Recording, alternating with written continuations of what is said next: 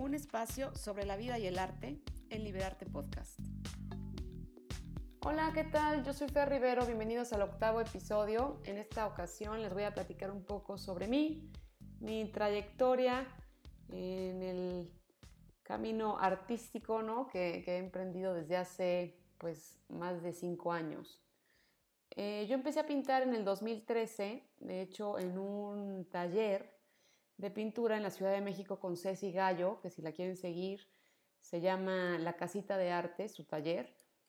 Y me metí a este taller, eh, muy chistoso porque, bueno, yo estudié arquitectura en la Universidad Iberoamericana, aquí en Puebla, y cuando me casé, me fui eh, al DF a vivir y allá me metí a una maestría en diseño industrial. Y bueno, fue pues muy chistoso porque no tenía absolutamente nada manual, todo era de lectura, de debate, lo cual estuvo padre también porque pues te abre un poco todos estos horizontes ¿no? del de, impacto que tiene el diseño en la sociedad y pues me enseñó de cierta forma a tener siempre como que un discurso basado en, el porqué, ¿no? en el porqué de, de hacer algo. Entonces, por ese lado, siento que tanto el, eh, la carrera de arquitectura como el diseño industrial, pues ha sido pues unas bases que, me han hecho, la verdad, adentrarme a este mundo de, la pintura, pues como mucho más fuerte, ¿no? Al final la arquitectura pues me da esta, esta facilidad, digamos, de, pintar, ¿no? De, ver en, tercera dimensión, en, en, dibujar a través de planos, ¿no? Y la maestría en diseño industrial, pues también obviamente me, dio lo que yo siento es este tema de, terminar lo que empiezo, ¿no? Creo que es importante que cuando te comprometes a empezar algo, lo termines, sea cual sea el resultado. Creo que ha sido una de las enseñanzas más grandes que me dio la maestría, ¿no? Porque realmente no, no fue algo que, pues, que disfruté. Ahora sí que, este, fue algo que tuve que, tuve que hacer para, era como una meta propia, ¿no? De decir, a ver, pues ya lo empecé y lo termino, lo termino bien, ¿no? Pues graduada y todo, con tesis y todo.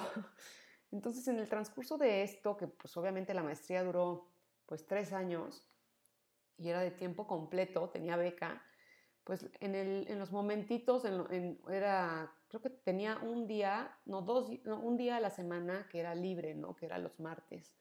Entonces me pude meter al taller de, de Ceci y no saben la satisfacción que fue empezar a pintar y empezar a encontrarme a, a mí misma y empezar a, a, descubrir, digamos, que la pintura era mi pasión. Esto es muy chistoso porque yo, yo pinto desde que, era, desde que era chica, no era la buena de la familia, por supuesto. Mi hermana era la que pintaba bien, ¿saben? Pero toda mi infancia fue de pintar. Mi mamá hacía óleos, mis hermanos y yo pintábamos, siempre estuvimos en clase de pintura. Entonces, o sea, tú vas ahorita a la casa de mi mamá y la mitad de los cuadros, si no es que todos, son hechos por nosotros. Entonces, digamos que esta base de pintura, pues sí la traigo, ¿no? Este, pero en realidad nunca la desarrollé como hasta, pues apenas, bueno, en el 2013, ¿no? Que fue cuando empecé o regresé a pintar. El caso es que cuando empecé a pintar, pues yo venía con esta idea de, a ver, tú no eres la buena pintando, o sea, tú eres normal. O sea. Entonces, ¿qué pasa? Que cuando empecé a pintar, sí era una sensación de, uta, a ver cómo me queda, este, pues nada, lo voy a disfrutar y a ver qué pasa. El caso es que obviamente a partir de ahí, pues fue una necesidad de pintar diario. Me acuerdo que me llevaba pues mi pintura, ¿no? Bueno, lo que podía a mi casa y de repente pusieran un poquito de pleito ahí con mi esposo porque pues pintaba todo, o sea, no era, nunca he sido la verdad cuidadosa en el tema de, de tapar las cosas, de no pintar, o sea, obviamente no lo hago adrede, ¿no? Pero de repente me meto tanto que de repente no me doy cuenta y ¡fum! Ya aventé la pintura, entonces ya salpicó. Y bueno, no, era terrible, ¿no? Entonces mi esposo decía, güey, ya, deja de estar pintando las cosas, no sé qué.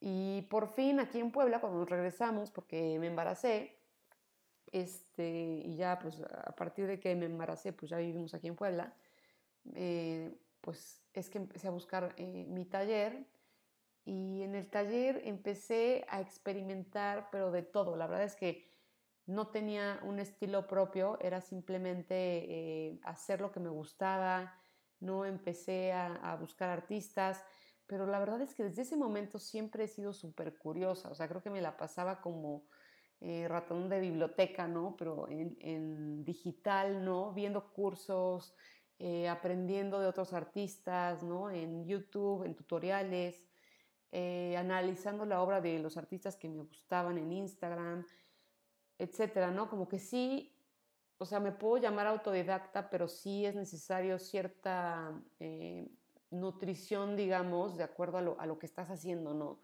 O sea, hay que prepararse y hay que, hay que trabajar y pues evidentemente pues para evolucionar nuestro, nuestra pintura. Sí creo que este tema de desarrollo personal pues obviamente está ligado a tu desarrollo profesional, ¿no? Es algo que está simplemente sincronizado, ¿no? De cierta manera. Si tú te quedas a un nivel personal estancado de cierta forma, pues evidentemente va a ser un reflejo de que tu obra pues tampoco avance, ¿no? Entonces sí creo que es necesario todos estos cursos, ¿no? Empezar a, crear también a través de la experimentación. Creo que es una de las más importantes porque es la manera en que aprendes, ¿no? Al final, digo, si yo contara ahorita la cantidad de cuadros que hice, hasta encontrar mi, mi propio estilo, pues una barbaridad, ¿no? Y pues creo que es necesario, ¿no? Unos nacen con un talento, otros lo desarrollamos. No sé si mi habilidad sea talento o no, pero sé que le he dedicado pues muchísimas horas de pintura y muchísimas horas de estar en el taller. Creo que lo más importante es no, no esperar a que las cosas se van a dar luego, luego, ¿no? Trabajar porque se den y aguantar y aguantar y aguantar hasta que esto, esta ruedita, ¿no? Empieza a girar solita, ¿no? Creo que ese ha sido como uno de los procesos que yo he vivido en el arte, ¿no? Ha sido como este proceso de aguantar, ¿no? De decir, a ver, me encanta y voy a seguir explorándolo y voy a seguir mejorando y voy a seguir eh, metiendo técnicas y voy a seguir estropeando al final cuadros para aprender, porque si, si, que, si empezamos con un lienzo y queremos que ese lienzo, con el primero que empezamos, sea nuestra obra maestra, por supuesto que no lo va a hacer.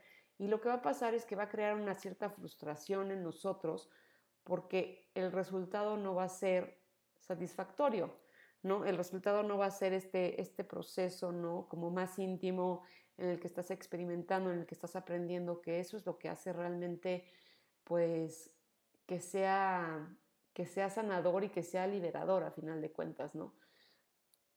Creo que si tuviera que, meter mi pintura dentro de un estilo pictórico, pues sería el expresionismo abstracto, ¿no? Y fue esta corriente, ¿no? Que hizo como boom eh, en los años 50 y eran estos artistas, ¿no? Que estaban como muy inmersos en, en, el yo, en el individualismo, en lo que sentían, no tanto como para dar un discurso político o social, que pues esto evidentemente en la actualidad mucha gente como que dice, ay, no es arte porque no estás ni, dejando algo, bueno, no, no, estás teniendo como una postura social o política, ¿no? Lo cual a mí pues, me da risa porque evidentemente pues es gente que nunca ha leído de otras corrientes artísticas, ¿no? Y el expresionismo abstracto fue eso, ¿no? Fue, fue el artista dejándose llevar y sintiendo a través del color, a través de, la forma, de la línea y de estos gestos tan personales que al final era como una huella digital de cada artista, ¿no? Era como decir, esto lo hizo tal persona, porque ya son gestos que son imposibles de copiar. Es como la escritura, ¿no? Cuando, o sea, por más que intentes y a lo mejor te va a salir parecido, pero al final se ve esa soltura, se ve esa originalidad de cada quien, ¿no? Se ve esa individualidad traducida, digamos, en materia, ¿no? En este cuadro, en esta imagen, en este color, que es lo que nos llama la atención.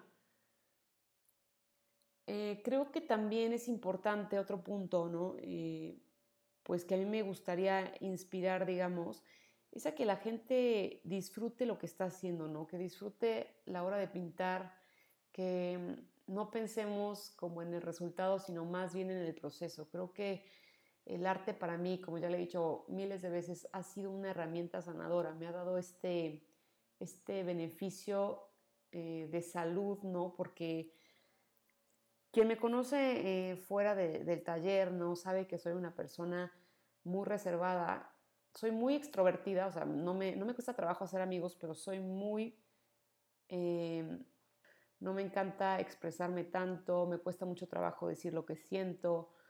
Y la pintura ha sido una herramienta que me ha ayudado pues, a expandirme desde esta, desde esta comunicación, ¿no? desde conocerme a mí misma, lo que estoy sintiendo, para reconocerlo y poder sanar, ¿no? Porque evidentemente todas las emociones, y las vamos guardando y guardando y guardando, ¿qué pasa? Que empezamos a crear enfermedades, nos empezamos a sentir mal. Entonces, la pintura ha sido un proceso de liberación para mí y ese es mi, ese es mi propósito y ese es mi porqué y te lo platico porque siento que es importante que tú descubras cuál es tu porqué, por qué estás pintando, por qué estás creando.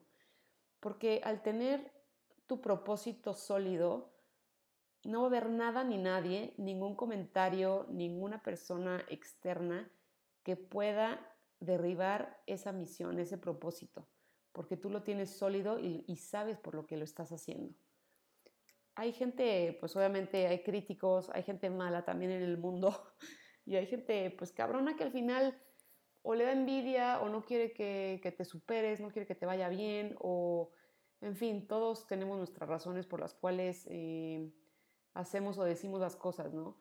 Pero siempre va a haber gente que nos va a querer hacer para abajo, ¿no? Entonces, si no estamos sólidos en lo que pensamos, si no estamos sólidos en por qué lo hacemos, fácilmente nos pueden destruir, fácilmente te pueden decir, oye, lo que estás haciendo es una porquería y qué pasa, que te lo vas a creer porque tu base no está sólida. Entonces creo que eso es importante también a la hora de crear, ¿no? El, saber por qué lo estás haciendo y que tu misión vaya más allá de una venta, vaya más allá de una persona de ser reconocida a través del arte. Creo que eso ha sido o es más bien una de las cosas más importantes a la hora de crear que realmente sea un arte honesto, ¿no? que sea auténtico, que estés orgulloso y que no importa si a la gente le gusta o no, al final eso es lo estético, ¿no? Lo que te va a dar más poder, digamos, es el hecho de saber que lo hiciste tú, ¿no? Y una de estas, em, pues, cosas, digamos, o, si me llegaron a preguntar, oye, a ver, ¿cómo ha sido tu proceso creativo y tal? Pues es observando, es viendo, es aprendiendo de otros es no esperar a que nosotros como personas individuales tenemos las respuestas o la, o la, o la sabiduría de todo. Por supuesto que no. ¿Sabes? El ser autodidacta no significa quedarte encerrado en tu cueva haciendo cosas. Por supuesto que de ahí no va a salir absolutamente nada. El ser humano se nutre de lo que ve, de lo que lee, de lo que canta, de todo lo que está a nuestro alrededor, de las experiencias de vida, ¿no? Entonces, si quieres crear como algo mucho más honesto, creo que es importante, ¿no? Yo, mi, mi, proceso creativo es ese, ¿no? Es eh, ver cursos en YouTube de técnicas que me gustan, eh, es aprender de otros artistas, leer sobre otros artistas y su proceso creativo. Eh, pues obviamente yo antes de, bueno, y todavía lo hago, por supuesto, pero antes era mucho más el tiempo que le dedicaba a lo digital, ¿no? A estar aprendiendo videos que suben los artistas de metodologías o de su forma de trabajo, pues yo prácticamente me los estudiaba, o sea, y estaba ahí metida y después iba al taller y lo intentaba y lo intentaba y lo intentaba y lo intentaba, hasta que llega un momento en que esos mismos gestos, digamos, los haces tuyos, los conviertes ahora en tu propia eh, fuente de inspiración y en tu propia manera de externarlo al mundo, ¿no? Si quieren saber un poquito más sobre esto, hay un libro interesante de Austin Kleon que se llama Roba como un artista. Y en este libro habla precisamente de eso, ¿no? De cómo robar eh, no significa copiar, de cómo robar es esta recopilación de ideas, ¿no? De datos, de intereses que nos resultan atractivos y que entonces los podemos implementar en una obra auténtica que salga realmente de nuestro ser, ¿no? sin tener que copiar precisamente el estilo o la obra de algún artista. Otro consejo que también eh, me parece importante eh, pues comentarles, ¿no? Es que muchas veces eh, por querer exponer nuestra obra, ¿no? Nos sentimos de cierta forma halagados, ¿no? Por gente o por galerías que, que nos piden que paguemos, por ejemplo, por exponer, ¿no? Y entonces te bajan la luna y las estrellas, te ofrecen el mejor deal del mundo y al final resulta que no lo fue, ¿no? Creo que es importante estar bien atentos con quién exponemos. No estoy diciendo que pagar por exponer no sea una opción. Obviamente, por ejemplo, las galerías o estas ferias, ¿no? Que, necesitan, pues obviamente, pagar una renta, ¿no? O una exposición, eh, pues de publicidad, etcétera. Pues obviamente tienen costos y obviamente nada es gratis, ¿no? En esta vida. Pero sí que estemos bien atentos porque luego hay gente que pues nos usa, ¿no? A, a nosotros como artistas emergentes, pues no sé si lo hagan de manera aprovechada o no, o simplemente nosotros somos los que caemos, ¿no? Pero bueno, a mí me ha pasado ya en algunas ocasiones y pues sí me gustaría que, que pues la gente que está empezando no se deje llevar por esto, ¿no? Que, que te digan, ay, vas a exponer no sé dónde y tal. Pues no, hay que fijarnos bien quién es esa persona que nos está invitando, qué trayectoria tienen, eh, cómo han vendido la obra de otros artistas, etcétera, ¿no? No dejarnos engañar nada más por lo que brilla, no, todo lo que brilla es oro. Y ya por último, pues sí me encantaría cerrar eh, diciéndoles que compartan, ¿no? Creo que hoy más que nunca necesitamos empezar a crear una sociedad más unida, una sociedad más empática, una sociedad más abierta y menos enfocada en el individualismo del yo hago, yo hice, yo creo, yo decido, ¿no? Eh, saber que todos estamos hechos de todo, ¿no? Todo está relacionado y que nos va a ir mejor cuando compartimos que cuando nos queremos quedar como si nosotros fuéramos el centro de todo, ¿no? Cuando compartes el trabajo que alguien hace que te gusta, cuando compartes cuando alguien te invita a una exposición, cuando compartes las palabras o el proceso creativo de alguien, eh, creo que estamos obteniendo mucho más que el intentar o el creer que por nosotros solos las cosas se dan. Creo que todo el éxito está relacionado con esta cadenita, ¿no? De gente que te impulsa de gente que cree en ti, ¿no? Desde el comentario positivo que te hacen en Instagram, desde la persona que te escribe los mensajes por separado, que has hecho un cambio, desde esa amiga que te impulsa a decir, órale, güey, lo estás haciendo súper bien, tienes talento, lánzate. Creo que todos estamos hechos de, de todo esto, ¿no? Que son impulsos externos que al final nos concretan, nos hacen quienes somos y creo que es importante tener esta mente de humildad, ¿no? De decir, a ver, no te equivoques, no lo hiciste tú solo, lo hiciste por toda esta red, ¿no? Por toda esta gente que te ayuda, que te soporta. Entonces sí creo que es importante compartir lo que sabes, eh, pues al mundo, ¿no? Y, desde esa forma, pues agradecer eh, también, pues a la gente que te sigue, ¿no? Eh, de mi parte, pues a todos ustedes, ¿no? En, en darme esa red de apoyo que definitivamente pues sí ha sido importante. Y bueno, espero que eh, pues así como yo he logrado que a través de la pintura eh, abra nuevos caminos, me sienta satisfecha haciendo lo que quiero, creando. Espero que ustedes también eh, encuentren su pasión, la compartan, no solamente con sus familiares, con sus seres queridos más cercanos, sino también a, esta comunidad ¿no? de, gente creativa que ahora pues, podemos estar a la mano mucho más cercanamente, digamos, a través de la tecnología. Y bueno, pues muchas gracias por escucharme. Eh, espero que lo hayan disfrutado y que pues puedan sacar algo de esta, de esta plática, bueno, de mi monólogo. Y bueno, ya estaremos eh, platicando de otros temas más adelante. Muchas gracias por escucharme, que sean felices, que disfruten su semana. Besos.